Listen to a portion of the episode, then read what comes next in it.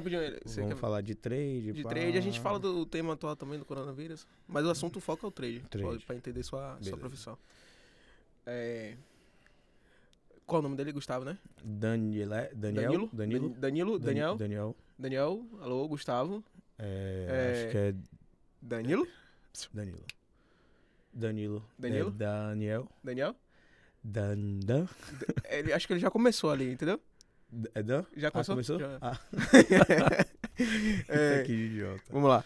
Fala, senhoras e senhores, tudo bom com vocês? Estamos mais de, de volta pro podcast Via Econômica e hoje vamos trazer de novo o quadro Conversando com um Não Economista. E hoje eu tô muito, muito feliz, muito alegre, na verdade, porque eu tô gravando no estúdio e trouxe um velho amigo que começou o podcast, que me deu um empurrãozinho e tá aqui de novo nesse quadro pra gente conversar sobre a profissão dele, né?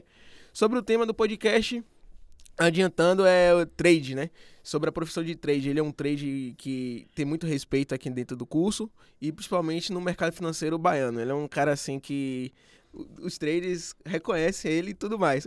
Oh. Ele tá aqui admirado com todos os elogios, mas você é um trader que é respeito, né? Porque seus resultados que você mostra no seu Instagram, que a gente vai deixar aqui o meu Instagram e o dele, você vê que é um cara que realmente é um cara profissional. E não, não só isso, ele mostra o resultado e as perdas, que é Quantas importante. responsabilidades. É. E o tema vai ser norteado sobre isso. E espero que vocês gostem que hoje a gente está gravando no estúdio da, da, da instituição Unifax, que está patrocinando esse podcast dessa vez. Então, estou dizendo o nome. E vamos começar, né? A primeira pergunta, Felipe, eu queria saber o que é um trade, né? O que é um trade? Bom, é, mais uma vez, muito obrigado pelo convite. É muito bom estar falando sobre esse tema porque a gente vê muita gente falando que é trade, muita gente fazendo curso e muitas vezes o curso assim não tem a qualidade necessária, então é um curso de um final de semana e é necessário a gente entender que o trade para ser constante, para você ter uma, uma regularidade boa, para você viver de renda do trade, você precisa realmente ter um tempo de tela, ter um tempo operando. E também porque saem várias notícias aí que acho que 95%, 98%, não sei direito, é, das pessoas que começam com o trade vêm ao fracasso e que somente 5% dão certo. Então, é, eu gostaria de tangenciar isso também, por que acontece isso, até postei uma vez no Instagram. E o trade, geralmente a gente chama de day trade, né? Tem um swing trade. O trade específico que eu faço é o day trade. Então é uma negociação que ocorre numa janela de um dia, às vezes minutos, às vezes segundos. Mas você faz negociação por um dia, você não carrega a posição, você faz a especulação. Então podemos dizer que o trade, como se fosse uma especulação, né, no curto prazo. Tem o trade swing trade, que faz semanas, uma semana, Até talvez mês, né? mês, é exato. Depende. E o position trade, que é o, o buy and hold, né, que chama-se, que é o comum, né, o que realmente a gente vê É a o- maioria das pessoas fazendo por ser, vamos dizer assim, no universo de renda variável Sim. das ações, do Sim. trade, o mais seguro. Porque É. quanto menor a janela de tempo, o mais arriscado vai ficando o negócio. Com certeza, né? porque a oscilação fica maior. No, no, no hold, é, a gente tem uma visão mais. Eu falo a gente porque eu sou, me considero como holder. A gente tem uma visão de longo prazo. Longo prazo, E exato. A gente tá vivendo no dia da gravação, que é 16 de março, né? 16 de março. 16 de março, a gente viveu um- uma semana histórica. Semana passada, que foi três circuit break. Acho que Três foi dias mais. de circuit break. breaks. E então, pra mim, que eu sou um hold, eu não fiquei desesperado. Pra você, você conseguiu operar um lucro aí, não sei. Tanto lucro quanto Como- prejuízo. É, mas foi uma semana abençoada, que eu sei que você Foi tava na muito bom, correria. Foi muito bom. Então, assim, você vê que o espaço de tempo é crucial. Exatamente. Uma coisa interessante também que você falou do, do das pessoas que são holding. Muitas pessoas se dizem holding, mas nesses momentos ficam desesperadas. Não tem uma Exatamente. não tem uma, uma frieza. Por exemplo, eu coincidentemente foi uma, uma coincidência, meu salário, que eu sou estagiário, para quem não sabe, ainda não vivo no podcast, é, caiu na semana passada. Mas mesmo assim, eu aloquei, só que caiu num período que subiu 7%.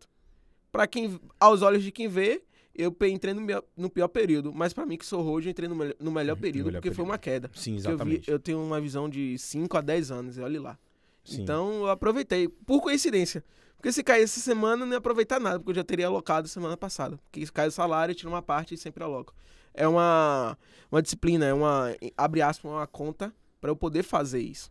Então, assim, é, a crítica que eu deixo aqui é muita gente que se diz holder e chega nesse momento e fica desesperado. A estratégia é simples. Se você é holder, tem dinheiro, reavalia as empresas e compre ela novamente. Exatamente. E tem uma coisa dentro disso que você falou que é muito interessante. Além de trade, eu também faço algum planejamentozinho financeiro, consultoria de investimento. E tem um amigo meu, que eu tenho orgulho de, ser, de ser- ele ser meu cliente, né? Eu tá atendendo Uhum, ele. sim. Que ele começou a comprar aí, falou, não, vou comprar, vou comprar, vou comprar. E aí, com essa oportunidade, eu falei pra ele, velho, isso é uma oportunidade. Ele tinha deixado pra daqui a dois meses, falou, não, vou fazer agora. E aí, ele agora tá no mundo, né? Daniel, um grande abraço pra você, É, caso Daniel, você ouça. Eu um dia vai ouvir que tá crescendo o podcast, meu. Ele tá batendo. Graças a a, gente, a gente agora tá tendo 15, de 15 a 16 pessoas fixas. Caramba, Fora que as, massa. as variações que às vezes chega, tem episódio que chega a 30, mas tá batendo um bom número. Isso é muito bom. É. Estamos crescendo. Você vai voltar de novo, né? Que eu tô ligado Mais uma vez eu volto. tem um módulo extra aí que vai sair, que eu tô devendo, mas é porque essa- nessa correria é meio Tá, complicado. tá difícil, não tá? É. TCC, etc. então, Eu vou- é... pode falar. Vá, vá. Não, eu ia fazer a segunda pergunta. Ah, então tá, peraí. É, então, continuando, aí ele veio falar comigo, né, sobre isso tudo. E aí, a gente tava conversando hoje, inclusive, e ele veio falar comigo, caramba, eu acho que vai cair mais, que não sei o quê. Pô, acho que pode ter sido precipitado a entrada, e não sei o quê. Eu falei assim, velho, se você fosse no shopping e tivesse um notebook com 50% de desconto, você ia comprar ou você ia esperar cair mais? É, Quer dizer, é exatamente isso que acontece. sim. Não adianta você ficar tentando acertar até quando vai cair e pegar o mínimo. É, isso aí é um trade impossível e muito bom, um, um posicionamento muito bom. Nem os, os maiores investidores conseguem, essa Conseguem. façanha. Exatamente. O lance não é você pegar na mínima possível, é E- você apro- aproveitar as oportunidades que o mercado te dá. Sim. Porque como se trata de uma renda variável, como você pode dormir hoje, ter uma notícia na China de madrugada, aí você acordar e o papel disparar. É. Então, quer dizer, você deixou de ganhar uma oportunidade, né? Você não soube aproveitar a oportunidade, esperando que o preço caísse mais, e aí o preço voltou a subir e você se deu mal. Poxa, mas o preço caiu depois. Você comprou por um bom preço. Não importa se caiu ou se subiu, você comprou por um bom preço. Se tiver mais caixa, compre mais. Exatamente. É, eu sinto que, que é uma questão também, Felipe, de ego. Ah, eu peguei na menor baixa, eu sou o melhor holder. Não. Independente do, da baixa que você pegue, pegue. Simples assim. Não tem uma regra, tipo, eu peguei em menos 10, não sei o quê. Eu peguei numa subida desse período do Sim. circuit break. Se você vê, em um, se eu fosse um trade, eu seria o péssimo trade possível, né? Pegar em 7%. Mas eu sinto que é uma questão de ego, de dizer assim na roda dos amigos, ah, eu peguei o menor, a menor baixa, não sei o quê. Eu, eu não me preocupo com isso. Eu sigo literalmente a, a filosofia holder fundamentalista. Sim. Então eu não me preocupo. Às vezes eu só avalio algumas empresas, vejo alguns fatos relevantes que é importante Não, você com acompanhar. certeza. Você não- a gente não tá falando aqui para você comprar independente do preço, obviamente. você não vai comprar gato por lebre, né? Você vai comprar uma empresa na sua Sim. máxima histórica, alguma coisa assim. Você aguarda uma oportunidade em que ela venha a desvalorizar para você conseguir entrar melhor, claro. É, tem casos de pessoas que entram tranquilamente e, e não se importam com o preço. Eu, por já ter uma mentalidade meio de trader, eu acabo esperando um pouquinho mais para pegar as melhores desvalorizações e Sim. tal. Mas também, agora nesse caso do coronavírus, eu não fico estudando até onde vai cair, porque não tá respeitando nada, né? Tá caindo aí e vai embora. Não tem nem como você é, adivinhar a, a queda do. a máxima de queda. Você tem que aproveitar e comprar. Uma coisa que você falou também, eu retornando, é a questão do.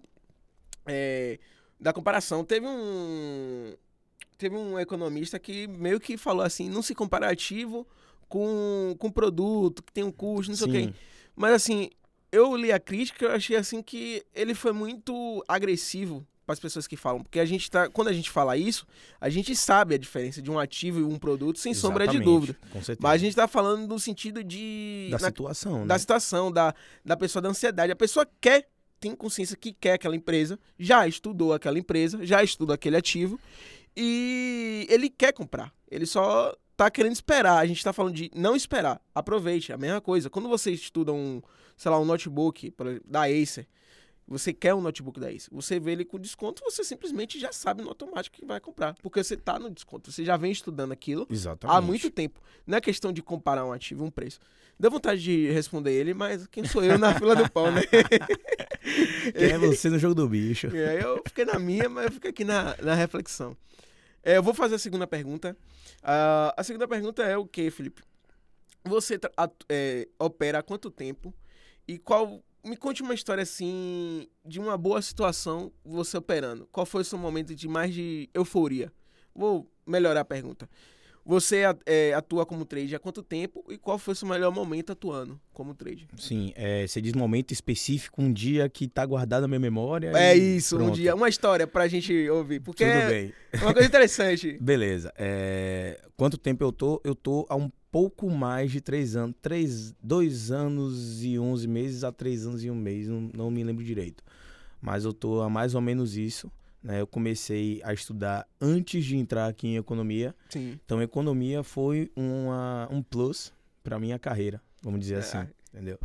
É, eu quis entrar em economia depois de começar a saber sobre trader e tal. Falei, Sim. pô, vou entrar aqui que isso pode vir a me ajudar. É, então entrei, comecei a estudar, comprei curso, peguei curso grátis, estudei análise gráfica. Hoje eu opero por tape reading, 100% tape reading, que é a leitura de fluxo de ordem. É, explique para quem não sabe o que é tape reading. Pronto, tape reading é como se fosse. Eu gosto de comparar o seguinte: eu não falando mal dos analistas gráficos, que eu gosto muito da análise gráfica e eu uso análise gráfica. A análise gráfica é como se fosse o filme. Sim. Eu digo que análise gráfica é o filme e tape reading é o livro.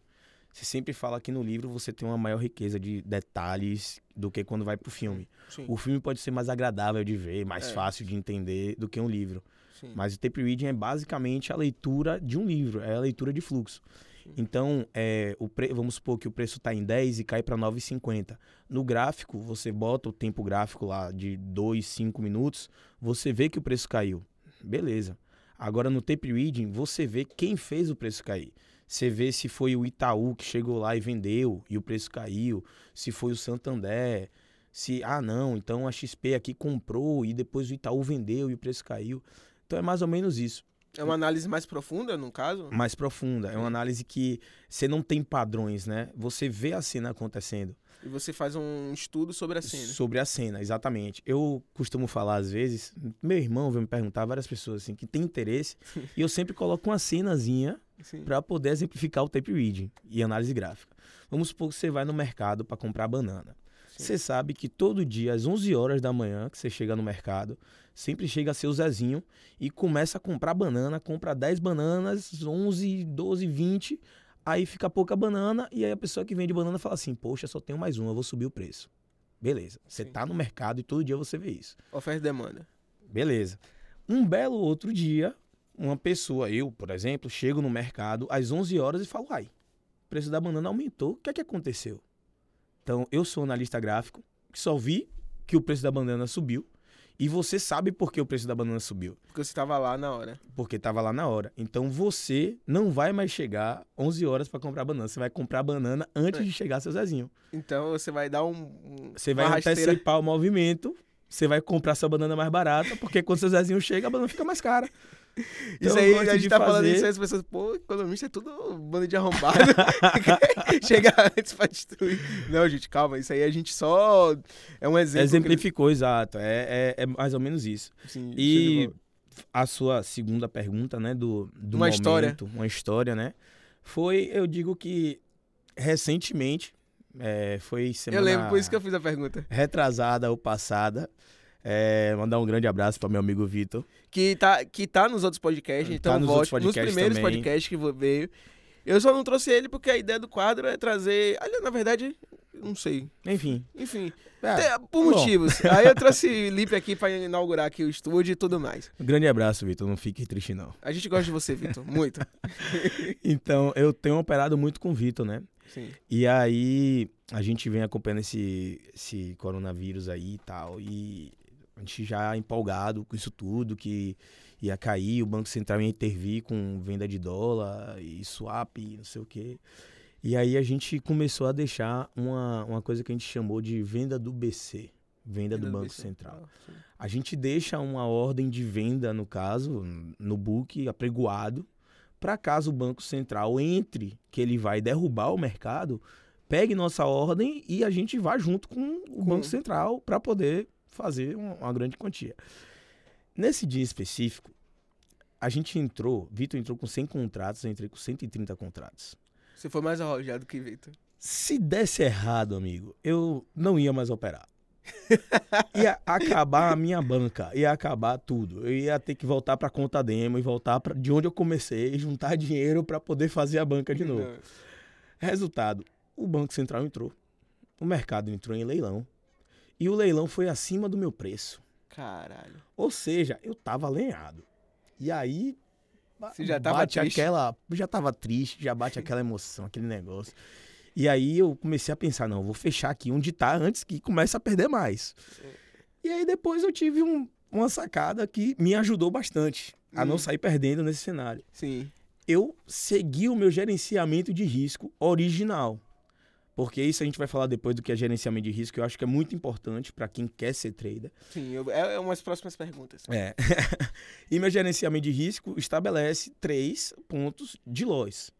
Então eu estava lá posicionado, coloquei meus três pontos de loss, eu estava fugindo de gerenciamento de risco, porque eu não opero com 130 contratos, mas pelo menos eu estava deixando a minha margem para poder sair com lucro. Sim. Botei meu stop e o mercado abriu. Na hora que o mercado abriu, cara, pá, caiu, ficou a favor. E aí eu fui fechando parcial. Fechando parcial que a gente fala, tô com 130, fecho 10, fecho mais 20, Pronto, fecho já mais aproveitou 30. que tá explicando, explica o que é Lois pro pessoal. Loss é a perda, né? Você Sim. tá colocando, se você compra em 10, por exemplo, se você vai a 9,50 é o seu loss. Então você Sim. deixa uma ordem de loss a 9,50. Sim. É, e aí é, o mercado foi a favor e uma operação que era para dar errado, que eu tava tremendo, eu fiquei literalmente tremendo, eu Sim. tava tremendo. Deu certo. Caralho. Então isso foi, isso foi ótimo. Eu lembro que eu levantei para beber água, tava pálido e falou: "O que foi, menino?" Eu falei, Sua mãe, você fica no computador o dia todo. eu falei: "Mãe, acabei de passar por poucas e boas." foi esse dia foi realmente Agora também vou contar um dia que deu ruim, Vai, que então eu fazia, eu operava, isso foi ano retrasado, eu Sim. operava com uma empresa chamada One Trading Brasil, deixar meu abraço para Amarel. Vou mandar o, o áudio para ele, para ele poder O- podcast. o pra áudio- ele o poder- áudio não, o áudio o não, podcast, desculpa. Então eu operava com ele e eu aprendi, acho que a, a- a coisa que eu não queria ter aprendido no mercado financeiro, que é um, um chamado médio martingale, que é o martingale. É muito usado em aposta. Você entra com um contrato, aí você começa a perder, você bota mais dois. Você começa a perder, você bota mais quatro. Ou seja, você sempre vai dobrando a quantidade de contrato que você tem para você conseguir ficar com um preço melhor. Eu aprendi esse danado esse martingale, eu não sei para quê, porque me balançou muito esse negócio. Achou Aí, interessante, só pelo nome. É, é martingale. E esse cara realmente existe, É, tinha é esse método e tal. Enfim, eu entrei na operação, deu errado, martingale, deu errado, martingale deu certo. Ah, que beleza. Entrei na operação, deu errado, martingale, deu errado, deu certo. Ah, beleza. Entrei na operação, deu errado, martingale, deu errado, martingale, deu errado, martingale, quebrou a conta. Fechou, chegou no limite diário, falou, aqui não passa, aí fiu, acabou. Zerou lá e como era pela pe- por essa empresa, ele tinha lá o gerenciamento lá que fechava e eu não podia mais mandar ordem nem nada. E acabou, né? Tava ganhando, tentei uma vez, deu, tentei duas, deu, tentei terceira. Já foi. Já foi. Então deu errado. Essa, essa foi a história ruim, a história boa já contei. Né? É, porque a gente percebe que é, essa profissão é uma profissão de altos e baixos. Então, assim, é uma profissão literalmente que você tem que dedicar tempo. Então, assim, como você falou, é, é, muita gente se considera holding porque não tem tempo, mas age como um trade. Então, não sabe distinguir. Um trade realmente acredita no fato que um trade consegue viver bem com a sua operação, porque é uma profissão, ele vai estudar. Felipe vive estudando sobre isso, opera e tudo mais. E muita gente quebra porque entra na ganância, né? Aquela questão Sim. do que, que um dos maiores expoentes, que volta e meia sempre falo, que é inevitável a gente não deixar de falar dele hoje em dia, que é Thiago Negro, né? Sim. Que o medo, é, como é medo, ganância, e impaciência Ou gera, gera prejuízo. E isso cabe direitinho para um trader que tá com medo, com ganância e. E, e eu esqueci o outro agora. gera prejuízo, né? Impaciente, no caso. Impaciente. Então, assim, por isso que eu falei tudo isso na, no- no- na introdução, porque você é um cara que é um exemplo de trade dentro do- dos que eu conheço. É, você realmente é um cara dedicado, estuda, e eu realmente tenho um respeito muito grande por você e pelos seus colegas trade. Por causa dessa, dessa questão. Então, assim, deixa aqui o meu aviso que se você quer ser um trade, se dedique a isso, estude. É, Felipe sempre disponibilizou as redes sociais nos outros episódios, você pode perguntar a ele e tudo mais. E tome cuidado com o que hoje em dia no, no, no mundo do, do, do Instagram, que as pessoas estão vendendo qualquer coisa sem, sem ver a qualidade de fato. É muito fácil você cair em um curso meia boca de trade. Preste, Exatamente. Preste atenção. Você tem alguma recomendação de curso aí? ah, tenho. Pô, tenho várias. Assim, depende muito da área que a pessoa queira atuar. Ah, eu quero análise gráfica. Sim. Aí tem o Tatu Trader, que é muito bom. Tem o Rafa Trader, tem o... o é, de cabeça assim, é difícil lembrar dos caras. Não, mas aí já Mas fica... esses dois aí pra. Já, pra já pra iniciante gráfica, já é bom. Porque aí depois. É, bom. é só pro cara não, não. Tipo, pô, não sei qual, qual curso eu pego. Pelo menos pega um, um, um Rafael Trade um Tatu Trade. Sim. Que acho que já é o suficiente, né? É. Eu acho que são dois caras muito bons. É, e de tape reading, com certeza, o Alisson Correa. Que para mim, ele é um cara. Ele é um, um trader excepcional. Porque sim, sim, sim. o curso dele, tudo isso dele, eu e Vitor, a gente faz o curso dele. É, ele é um cara ímpar, velho. Ímpar, muito ímpar. Ele trabalhou no pregão ao vivo. Pô, véio. Ao vivo. Quem, só quem é do, do mercado financeiro que sabe a ideia do que é um pregão ao vivo, né? Exatamente. Que vê em filme e se imagina ali na, naquela euforia de, de do, do, do chefe gritando: tem baixa preço, essa porra. Exatamente. É. Compra 10, compra 10. A cada, a cada uma palavra vinha um palavrão no lado. é aquela emoção toda, né? É, ele, tem, ele fica sempre com a jaqueta, né? Que ele operava lá, tem a jaquetinha, o uniforme Pô, e o telefone do, do coisa, do, né? Do, do. É, e às vezes ele conta as histórias assim, ah, não sei o que que aconteceu, bati mil para baixo, tava tomando prejuízo, não sei o que. É muito legal conviver com uma pessoa assim, Dessa se acompanhar época... uma pessoa, exato. Até porque ele tem o caminho das pedras, literalmente. Com certeza. Ele sabe o que você precisa fazer, sabe quais são os erros. E você falou dessa parte de, de estudar, estudar, estudar. Eu só consegui, assim, virar um, um, um trader mais consistente quando eu consegui amarrar todo o processo. Porque, infelizmente, você precisa ser meio que uma máquina, né? Assim, você vai ter que respeitar as coisas sem emocional nenhum, somente racional. Você acorda mal, não trabalhe. Você dorme tarde, não trabalhe. Você perdeu o horário, não trabalhe. Você tem que estar 100% ali. Você tem que ter um manual do que você vai fazer poxa, vou acordar cedo, vou ler notícia, vou ver como é o calendário econômico, vou ver o que é que Bolsonaro tá falando, porque Bolsonaro é, porque... é um cara que mexe muito na bolsa. Com certeza, ele fala caga sim, caga não, dia sim, um dia não, vou deixar. Isso aí movimenta o mercado, que as movimenta. pessoas são, emocionadas Não, mas mercado. movimenta de verdade, não é, não é não, é piada, não tenho nada é... contra o Bolsonaro, ah. mas ele realmente movimenta, assim como o Trump as decisões econômicas Sim. no mundo, o mercado asiático, quando aqui está abrindo, ele tá lá tá fechado já, já já tá fechando. Então, é muito importante estar ligado nisso tudo e, de fato, você ser uma máquina no que eu digo ainda mais é assim, você respeitar os limites que você vai impor. Então, hoje eu tenho um limite de 10 a 12 operações por dia, é o máximo que eu faço.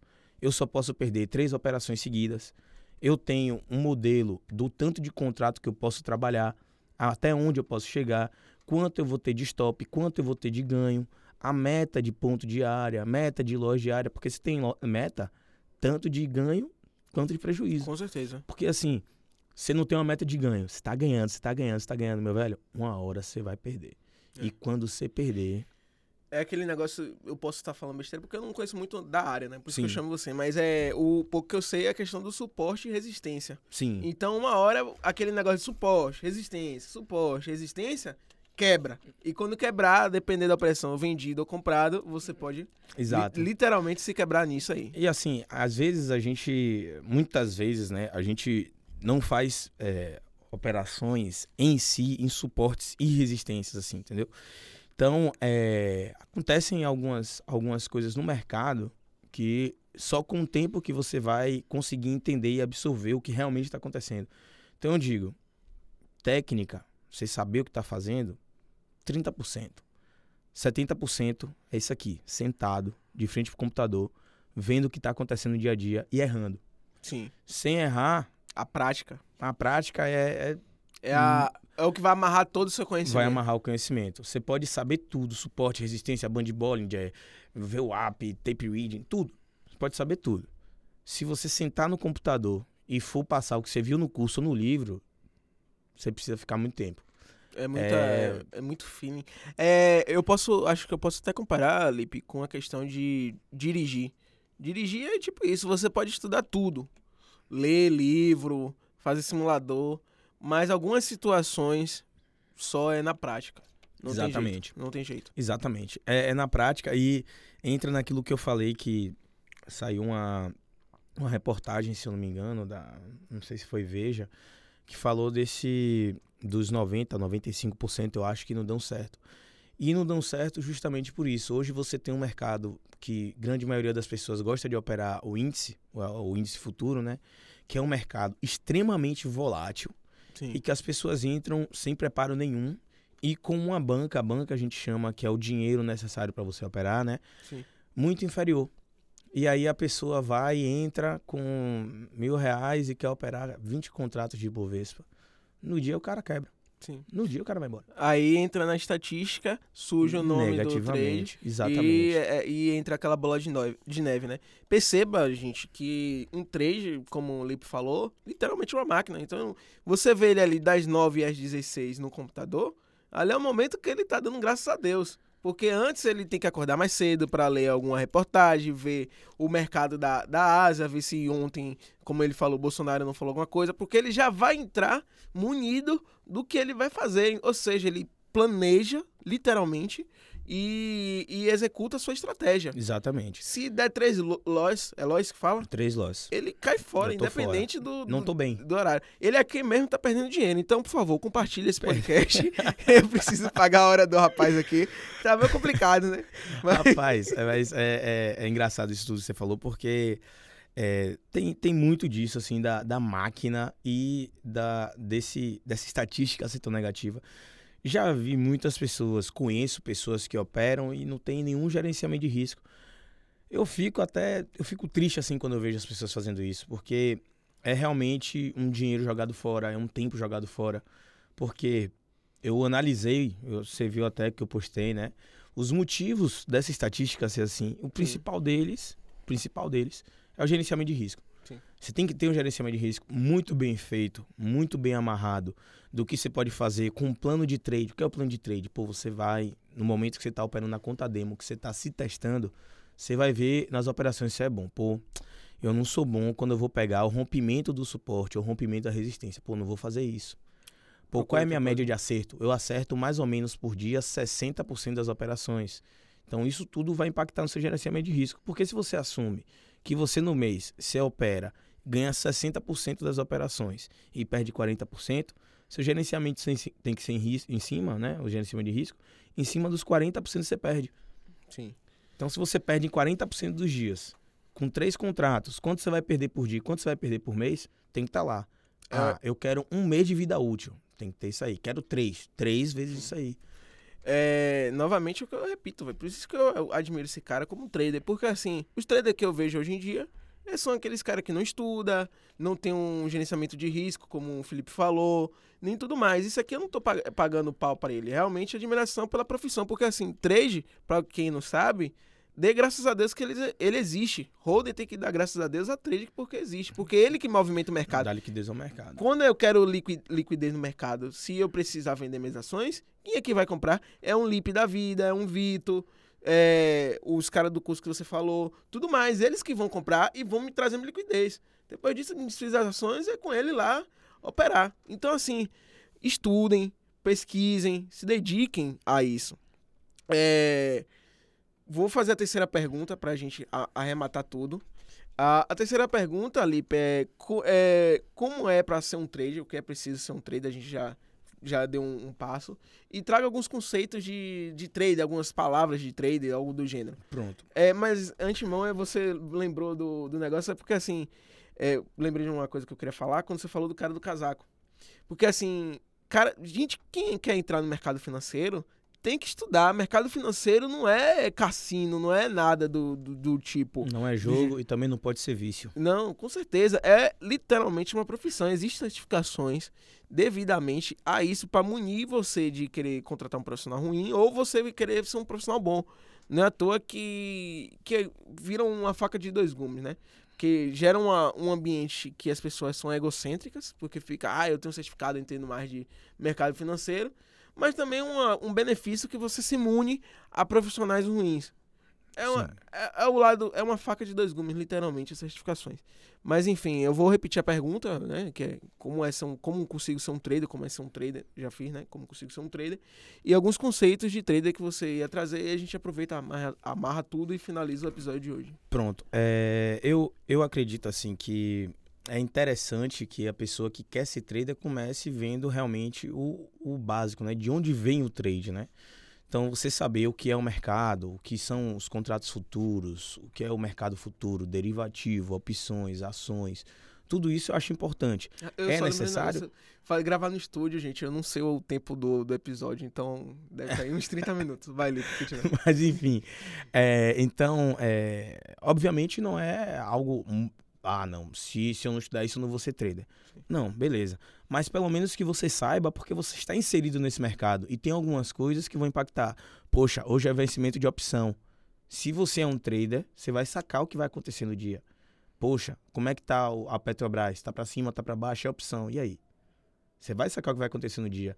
Derivativo, como é que tá o, o, o contrato futuro do, do minério de ferro? Como é que estão aí os commodities? Vamos ver. Então, é bom você saber isso tudo. Então, começando do básico, você estuda no mercado financeiro como todo, mercado primário, mercado secundário. Agora, entrando mais na parte de trader, não tem jeito. Você tem que pegar algum material na internet, você tem que ler algum tipo de livro, você tem que ver assim o geral, a diferença de tape reading para análise gráfica, porque eu não é... sabia disso, eu soube agora para você ver, porque é uma é, é, algo mais mais fundo, o buraco é mais baixo. Exatamente. Acredite. Exatamente. Você tem que pegar, chegar aí nesse lugar e falar assim, bom, eu vou para cá ou eu vou para lá. Você tem que escolher primeiro uma técnica para você utilizar, né? Sim. Você primeiro vai estudar análise gráfica, depois vai estudar tape reading, que foi o que eu fiz. Eu achei bom esse caminho, começando pela análise gráfica, vi como era, não sei o quê, e depois eu vi, pô, velho, isso aqui não cabe para mim. Vou ver o tape reading. Sim, com certeza. Então, é o caminho que você seguiu e fica aí como exemplo, né, gente? Então, assim, é, a gente não tá mandando você seguir esse caminho. É um exemplo de um cara que tá é, começando e tá tendo sucesso. Então, eu posso considerar sucesso porque você fez uma operação em uma semana maravilhosa, né? Então, Foi. continue. É, então, é, eu até aconselho começar por análise gráfica porque é algo que é mais fácil ter acesso. Você tem curso de análise gráfica básica, assim, na internet, no YouTube, você acha com muita facilidade. Tape reading é um pouco mais complicado. Você achar Sim. assim material. material. gratuito é um pouco mais complicado. Sim. Então, depois que você começar a estudar, fizer esse curso, ler esse livro, alguma coisa assim, aí tá na hora de você entrar um pouquinho na prática. E tem várias plataformas que te dão demo, é, mercado simulação, né? A gente chama de simulador. E eu acho que essa etapa é uma das mais importantes no aprendizado e na formação de um trader, que é o simulador.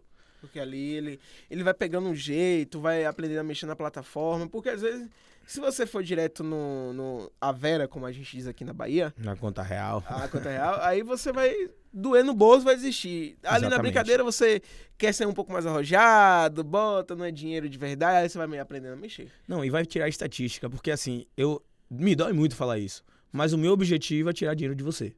Poxa. Não. Fica meio triste agora. Não de você especificamente, mas assim, é um mercado onde alguém ganha e alguém perde. Sim. Então eu tô ali todo dia eu sou um, um, peixe pequeno, só que a gente tem tubarão, velho. A gente tem os caras do Sim. banco, a gente tem as tesourarias, as corretoras. Os caras estão lá, não estão nem ligando se é seu primeiro dia ou se é seu trigésimo dia. É, isso me lembra uma história. De novo, vou mandar um áudio pra é, avisar ele que saiu e a gente citou ele. Eu já vou deixar as redes sociais. Ele tá fazendo curso, porque esse cara é fantástico, é Henrique. Eu tô doido pra trazer Grande ele. Henrique. E como, como a gente falou, a gente tá vivendo um momento histórico, o Henrique não tem tempo para isso, porque ele é analista, assessor Assessor de investimento. E assessor de investimento nesse período, meu amigo, tá de cabelo em pé. Ele não tem nem cabelo, mas tá de cabelo em pé. Brincadeira, meu Henrique, quando você ouviu isso aí. É, ele contou uma história fantástica, velho. Às vezes o mercado tá normal, mas um peixe, um tubarão resolve, sei lá, derruba tudo que eu quero comprar. Ele falou que quando ele começou, ele tava com um colega dele ali, que um tava derrubando, outro tava comprando. Um derrubando, outro comprando. Então você vê que realmente É um mercado que, de sobrevivência, literalmente. Exatamente. Não tem isso. Não tem. Ai, vocês estão falando que estão tirando dinheiro dos outros, mas entenda que tem pessoas que têm um poder muito maior do que fazer isso e não tá literalmente se preocupando. Exatamente. E quando você começa, você, você começa a criar um- uma coisa de tipo assim, esse mercado todo é corrupto. Porque eu tinha isso na cabeça. porque eu entrava numa operação, pô, comprava. Era eu comprar, parece que. Eu vi até um vídeo um dia desse disso. Parece que falam assim: ele comprou, ele comprou, vende, vende, derruba, derruba o mercado. derruba pra ele tomar logo. derruba pra ele tomar a loja dele e sai do mercado. É. Parece que é assim. Porque você entra, o mercado cai. Você fala, pô, velho. Tá alguma coisa errada, velho. É Só, só entrar que o mercado cai. Aí eu chego assim depois falo, isso aqui eu não vou entrar não. Aí vai o mercado e sobe. e aí? Aí você fica, Tem alguém, é bicho? alguma coisa comigo. Isso é corrupto, velho. É corrupção isso aí. É, mas calma, não é tão corrupto É. assim, não. É porque. É, caras- não, é brincadeira, claro. É. Mas acontece de você querer entrar na operação. A operação dá errada e vai acontecer várias vezes. Então, é... Primeiro passo, assim, que você vai chegar mais próximo ao trade é a conta demo. Sim. Porque se você colocar dinheiro... Eu ah, acrescento, ah, junto ao primeiro passo, é ter humildade, viu, gente? Humildade, Então, é. Principalmente, porque você. A gente usa um termo assim, peixe pequeno, mas não é pra ofender. Você, você não. Entenda que a gente aqui, a gente, eu digo pessoas da nossa faixa etária aqui, da nossa idade, a gente é inofensivo ao mercado. Mesmo Não, você achando com certeza. seus 10 mil reais aí, você é inofensivo pro mercado. Tem Não. gente que mexe um milhão, dois Exatamente. milhões e, e olha lá. E peixe pequeno, assim, que eu falo, não é nem peixe pequeno em relação ao financeiro, mas é peixe pequeno em relação à experiência de trade. Sim, também. Porque eu também, me considero um, um- um peixe pequeno. Porque eu chego no mercado, todo dia eu vejo coisa nova. Sim. Quer dizer, foi a Mas primeira tá se vez. desenvolvendo aí já, né? Já, com certeza. foi a primeira vez que eu vi, assim, de, de fato, a olhos nus, assim, um circuit break. Eu estava operando, estava especulando no circuit break. Então, Entendeu? é um momento histórico. Foi a primeira vez que eu tive coragem de me posicionar num swap do Banco Central. Então, Então, chega um momento que você realmente vai. E aí, deixo até as palavras de Alisson, de Alisson Correia. é, não é porque. não é porque é, você está presenciando, que você está no mercado, que você precise operar neste momento. assim, Tem merc... Você tem que saber o tamanho da onda que você vai pegar, né, surfista? com certeza. Então, Você É. pode ver como, como aconteceu comigo. O circuit breaks eu só vi. Eu não tava na hora operando. operando. Sim, na hora que eu exato. tava operando, tava tranquilo. Exatamente. Mas eu vivi esse momento. Eu tinha Viveu, dinheiro momento. acompanhou e tal, exatamente. E então, a- é, posteriormente a você vir da conta demo, eu aconselho, do fundo do meu coração, que fique, num, porra, por baixo, uns três meses na conta demo. Porque aí você vai vivenciando, você vai vendo como é o mercado, você vai vendo como Sim. se anda tudo e tal. E aí, depois desses três meses, você sim coloca um dinheiro para poder é, começar. Comece baixo, comece com um contrato, com 100 ações, seja lá o que for, mas comece devagar. Porque ali, aqueles mil reais, tem em conta que eles não vão mais existir. Você vai quebrar a conta. Sim. Eu já quebrei conta. Todo mundo já quebrou conta. Todo É, Faz trader parte já do processo. Já faz parte, faz parte. Quebrar conta é uma coisa normal, porque você está aprendendo. Posso fazer a analogia do, do carro de novo? Pode É igual sim. É igual aprender. Muita gente tira a carteira. Eu acho errado o modelo do Detran, mas não é o foco do, do podcast. Mas enfim. não, não vou entrar porque vai dar um lugar. É igual treinar. É igual tirar carteira. Primeiro dia, meu amigo, você tem que pegar a experiência. Eu contar uma situação que, no meu caso, o meu pai, que me deu muito apoio nisso, agradeço ao meu pai muito por isso. É, no primeiro dia, ele me largou, sabe aonde? Ali no Iguatemi. E eu tava estudando na paralela. Ele falou, vá, que eu tô te esperando. Então, primeiro dia eu peguei a paralela. Quem é de Salvador entende a loucura de pegar a paralela. Ainda mais sendo quem você era no momento. É, ele, ele ali me deu um empurrãozão. Não foi um empurrãozinho. Sim. Porque ele confiava muito em mim e era uma falta de confiança. Então, é assim, vou fechar tudo o raciocínio. É que o que o Lipe falou, vai devagar, vai ganhar confiança. Com preparo, com muito preparo, aí já muda os 500. Se você tiver com falta de confiança, aí tudo bem. Alguém pode te dar um empurrão, um empurrãozão, e você fazer operações maiores. Exatamente. Preparo, tudo isso aqui que a gente fala, se prepare para fazer. Comece devagar, comece a ganhar confiança, entenda o mercado, se prepare. É, uma coisa que eu também vi, só para fechar, para você concluir, Ok.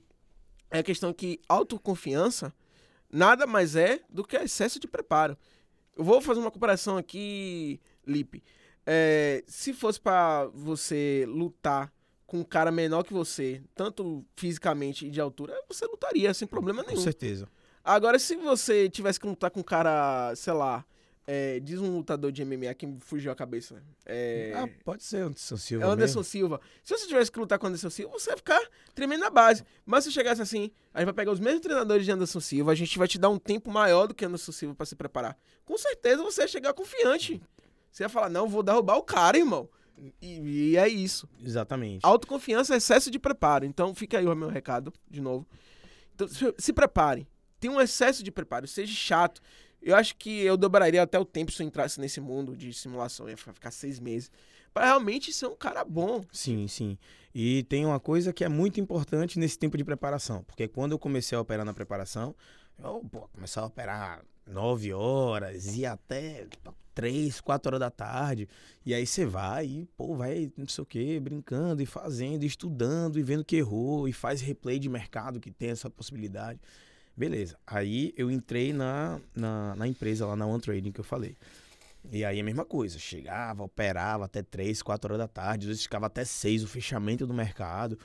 E pronto, beleza. Quando eu entrei na conta real, que a gente chama conta real, né, que é sem ser simulador, né, conta real. Sim. Quando eu entrei na conta real, mesma coisa, pegava 9, saía, vai, 16, só que eu tinha uma metazinha, né, para cumprir. Só que aí eu fui percebendo que a meta, a primeira coisa que eu percebi, a meta estava um pouco distante, né? Porque ficava de 9 horas até 17, 16 e nunca batia a meta, pô. Tem alguma coisa errada. Não batia nem a meta de prejuízo nem a de ganho. Então, tem alguma coisa errada. Beleza, vamos diminuir a meta. Aí você vai ganhando a experiência. Aí depois caiu a ficha total. Tem alguns horários que eu opero em que o mercado não está bom para mim. Eu não sou bom nesse tipo de mercado. E qual é o mercado lateral? O mercado devagar. Eu não sou bom no mercado devagar. Eu sou bom no mercado rápido. Eu digo que é o tiroteio, a maluquice. É, é tipo os cambistas do- da Frida Fonte Nova que tá vendendo. Brincadeira. Não, é. E não, eu operava nessa época índice. Sim. Índice futuro. Hoje eu opero dólar. Somente dólar. Às vezes faço uma operação ou outra de índice. Então, aí Pra é, lembrar os velhos tempos. é uma oportunidadezinha que bate lá o setup de análise gráfica eu vou embora. É, ainda sou um pouquinho grafista, não consegui tirar isso de mim. É, então, depois disso, que eu percebi que tinha alguns horários que eu não, não era bom para operar, eu comecei a operar de 9 às 12, porque era o melhor horário para mim. Se eu pegasse o relatório de performance, de 9 às 12 era pau, gain, gain, gain, loss, gain, gain, gain, gain, a gente fala é ganho, loss é... De tarde era loss, loss, loss, loss, loss, loss, loss, loss, Que loss o mercado já tá mais lento. já tá mais lento. Então eu falei, não, só vou operar de manhã. Comecei a operar de manhã. E aí chegou uma época que eu coloquei mais uma coisa. Eu não operava segunda e não operava a primeira sexta-feira do mês, que sai o relatório de emprego lá nos Estados Unidos, toda a primeira sexta-feira do mês. Sim. E é quando sai esse relatório de emprego, que fala muito sobre a economia dos Estados Unidos, que o mercado fica muito mais rápido. Então não operava, não operava segunda-feira de manhã, porque você tinha a sexta de noite, o sábado e o domingo de notícia. E aí quando chegava na sexta de manhã, era todas essas notícias juntas, Explodia. explodia na segunda-feira. E na primeira sexta-feira do mês, que era o payroll, que se chama, né? Que é o relatório de emprego dos Estados Unidos, e o mercado fica muito mais rápido. Então, para me proteger, eu não fazia isso. Pô, o resto do, tem o resto do mês pra operar, pô. Vou Doido. operar É só seu dia de cinco folga. dias. É, não operava segunda-feira de manhã e pronto, vamos embora. E aí depois, com o tempo, a gente vai se Você acostumando. acabou de, de contar uma spoiler, as pessoas não vão mais compartilhar. Que aí hoje é segunda-feira que a gente tá gravando. Hoje e é de tarde. segunda-feira. E você não opera de segunda-feira. Não, mas eu já- é isso que eu ia falar agora. Ah, tá, pode falar. Depois, com desculpa. o passar do tempo, eu me preparei para poder operar no payroll e na segunda-feira. Como é que eu opero na segunda-feira? Domingo eu. Compartilhe. Mas só que hoje. hoje eu não operei. Não, com- compartilhe. tiveram, tiveram algumas coisas no final de semana que me impediram de operar hoje. Mas faz parte dessa algumas vida. formaturas, né? Mas é, você tem algum conceito pra acrescentar aí? Alguma coisa do gênero?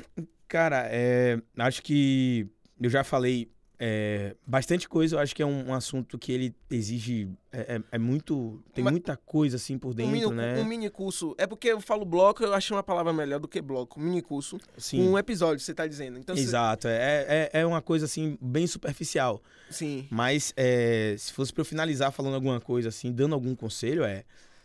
Tenha calma, sem imediatismo. Não pense que você vai ficar rico daqui a dois anos, porque eu pensei nisso no começo. Falei, não, daqui a dois anos eu vou estar trilionário, vou estar pô, ganhando lá. O primeiro game, você, eu sou o novo Warren Buffett. É, não, não é nem o primeiro game. Quando você toma um loss grande, você toma um loss grande, aí você fala assim, você perder 10% da sua banca em um dia, aí você chega e fala assim, é, vamos, vamos regredir, vamos, vamos Aconteceu no início desse ano. Não, 2020, ano novo. Esse é o ano. Vou aumentar a mão. Primeiro dia com a mão cheia.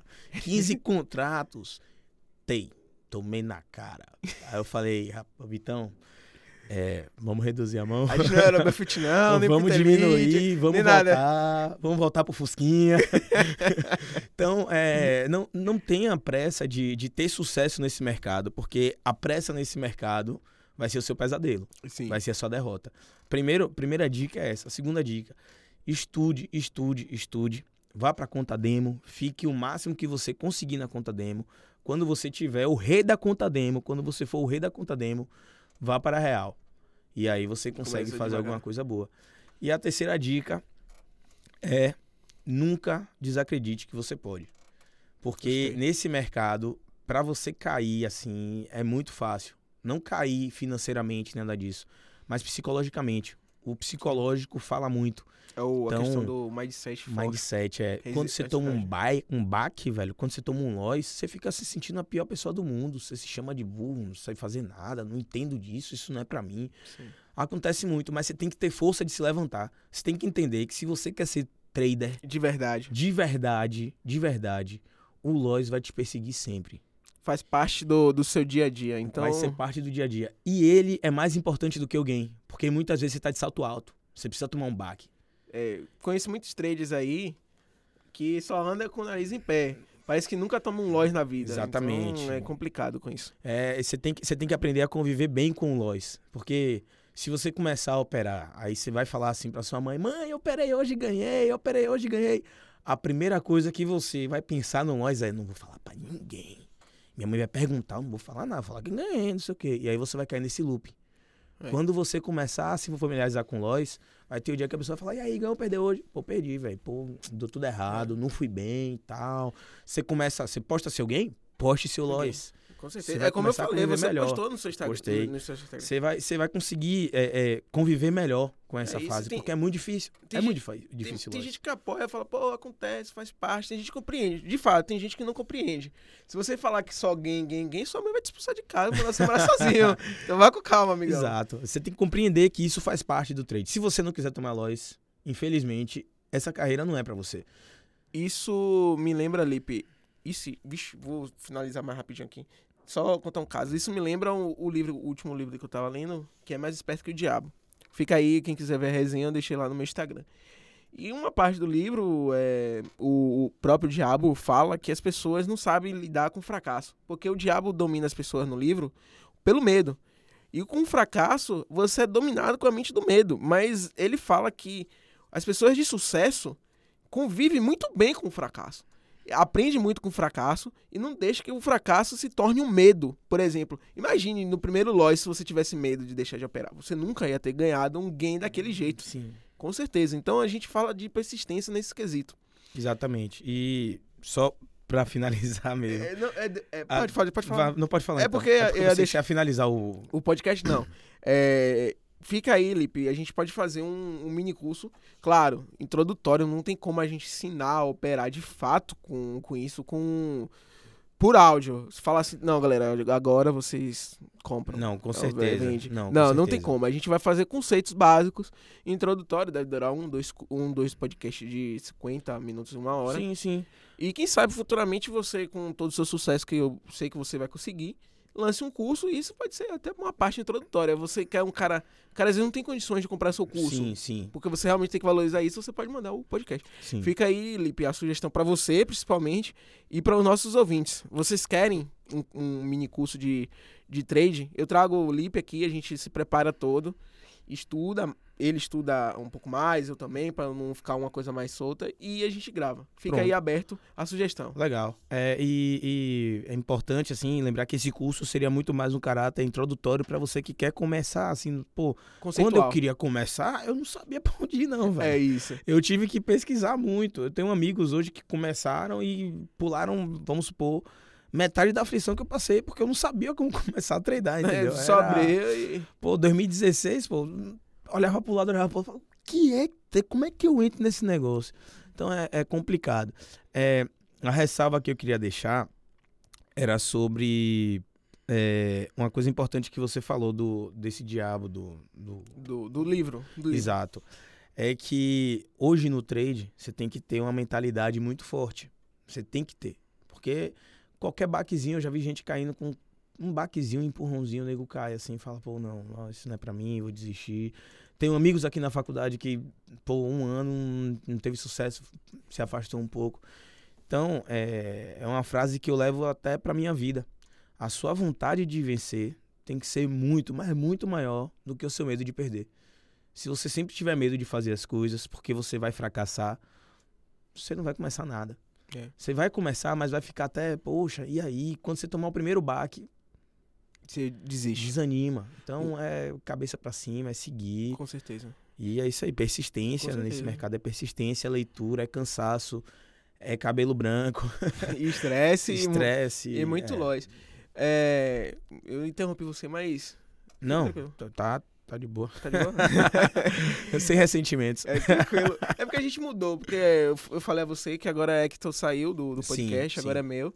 E eu mudei o público, é jovens empreendedores. Isso é, isso é um empreendimento, isso é. Eu posso dizer que você se torna seu próprio chefe, Sim, com com certeza. certeza. Então, é, mas sem sombra de dúvidas, o que o Felipe falou aqui serve para qualquer área. que Não, é verdade. Persista no seu negócio se você acreditar piamente que isso é o que você quer fazer. É o que o caso de Felipe. Felipe acredita nisso piamente. Exatamente. E já, já tive muito motivo Desi- sair, cara. Desistir. Esse- o pior do que tomar um loss é você quebrar uma conta, velho. É, Imagine. Você, você- seu dinheirinho suado, você fala assim, vou botar aqui pra especular. e aí toma um mês, segundo mês, você vê só o dinheiro diminuindo, diminuindo, diminuindo. Você fala, meu Deus, eu vou sair desse negócio. E tem gente que bota dinheiro de outras coisas, né? Sim. Enfim, de curso. Eu vi um caso, rapidinho, só contando, do Circuit Break. Tem um cara que botou o dinheiro, velho, de tirar a certificação, que é caro. Fica em uma média, para quem tem curiosidade, em torno de 300 a 800 sim, reais. Sim. O dinheiro do- da certificação, na operação, ele perdeu tudo. Caramba, velho. Tudo, tudo. Eu digo que um cara desse é esperto? Não digo, o cara foi burro. É. Em vez de levar pela estu- emoção. é, em vez de botar no seu estudo de fato, ter um pouco mais de paciência, entender que tudo tem que ter preparo, é o que eu falei da autoconfiança, que é o excesso de preparo. A pessoa resolveu fazer isso com a ganância. Mas enfim, tem algum recado final? Porque eu já. Não, o recado final era aquele do... Do, né? É, Tem alguma recomendação aquela de livro? frasezinha. Recomendação de livro. Os Axiomas de Zurique. Show Eu acho que eu já dei esse, esse, essa indicação anteriormente nos outros podcasts, mas é muito bom, inclusive para trader, porque ele é, ele é mais virado para isso mesmo, para trader, né? Os axiomas de Zurique. É, tem um outro, é Trade in the Zone. Tem uma versão traduzida dele para o português. Também é muito bom, fala da psicologia do, do, do trade, né? É realmente de trade. Ele fala da psicologia mesmo do trade. E os, os- as pessoas para seguir, eu falei o Tatu Trader, que é, é realmente muito bom. Tem o Rafa Trader e tem o Alisson Correia. Agora eu vou deixar mais duas indicações que eu esqueci de falar até. Pode falar. É, a primeira tem uma empresa que eu conheci aqui. Quer dizer, essas duas que eu falar eu conheci aqui na faculdade. Né? É, uma veio aqui. Eu É acho que eu sei. B- é, Brasil Traders, se eu não me engano, BTO Trader. Foi uma das melhores dessa. palestras que eu tive, porque o cara. Tem um problema, as pessoas vêm na palestra, enrola, enrola e no final vende curso. Ele não, ele começou Ele já vendendo começou, curso exato. e, e gastou, gastou. E depois foi embora, foi falando, foi falando. Inclusive, eu fiz um curso com ele. Sim. Eu fiz ou ganhei um curso dele, eu não me lembro. E você conseguiu fazer aquele negócio do. do, do- que ele disse que ganharia, que ganharia um curso quem conseguisse operar e tivesse um no Ah, caso. não, eu queria, eu queria fazer isso. Ah, Só que depois eu desisti. Entendi. Aí eu fiz um curso dele, foi um curso bem assim, não foi nada mu- muito caro, foi menos de 100 reais. Foi um curso que foi assim, o meu primeiro curso, certo? E antes de, desse curso, eu lembro que ele fez uma palestra aqui e eu ganhei uma apostila deles. um livrinho deles Show de bola. sobre assim os primeiros passos mesmo pra você ser um, um trader. E foi muito bom o, o livro, me ajudou é muito. aí, viu, gente? Pronto, é, pô, foi muito bom esse livro. Então, eles ainda estão na atividade, eu às vezes vejo um snap ou outro, uma coisa ou outra.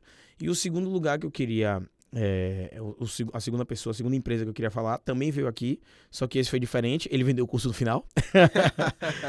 Mas é, esse cara, ele foi um dos pilares para eu conseguir me tornar um trader. Sim. Porque assim, é, a One Trading Brasil, né, que é o nome da empresa, ele tá agora aqui no Mundo Plaza. E o curso dele não é aquele curso de final de semana. Eu fiquei lá com ele, acho que nove meses. Então você Então- vê que a qualidade do curso é. Exatamente. eu ia todo dia de manhã pra lá e saía de noite e vinha pra faculdade. Sim. Você, você, você vive realmente a rotina do que é ser um trader. Sim. Ele passa notícia, passa isso, passa aquilo, você consegue ver. E ele é um cara muito gente boa, então se vocês tiverem a oportunidade também procure um Trading Brasil. O problema não é vender curso, é a qualidade do curso. A qualidade do curso é muito bom, muito bom mesmo. Então fica aí as, as recomendações de Felipe. Meu amigo, literalmente um amigo, que me deu um apoio no podcast e tudo no início. A casa tá sempre aberta pra você Será que deu vir. pra ouvir o aperto de mão? Com certeza. Agora agora, foi. agora foi. A casa tá sempre aberta. Eu tô muito feliz em inaugurar o primeiro episódio no estúdio aqui da, da Fax. Bem legal. com parabéns, você, Unifax. principalmente. E deixa, deixa aí avisado um, uma ouvinte especial que sempre ouve meu podcast. Dessa vez eu lembrei, que eu disse que ia lembrar. Um beijo pra você, quando você ouvir seu- o meu podcast. E pro, pro resto do pessoal, um beijo e um abraço também do meu podcast. Do que ouve meu podcast, né? Que eu tá, tá crescendo. Então, galera, eu vou encerrando aqui. Quem quiser ter o mini curso, tá aí aberto. Só fala comigo com o Felipe. Vou deixar as redes sociais minha de Felipe e de Henrique, que eu sempre deixo, porque ele também vende curso de como operar na bolsa, mas o curso dele é voltado para pessoas mais holding do que, pelo que eu senti, mais holding do que trade. Mas via das dúvidas, vocês procuram saber com ele, que é o, o- a questão do curso. Muito obrigado por ter ouvido mais uma vez o podcast. Muito obrigado, Felipe. Você é um amigo Que é isso, sempre que imensamente. precisar. que eu descobri aqui nessa faculdade. e até a próxima, galera. Tchau. Valeu, abração. Rapaz, profissional é outra coisa, velho. Negócio profissional.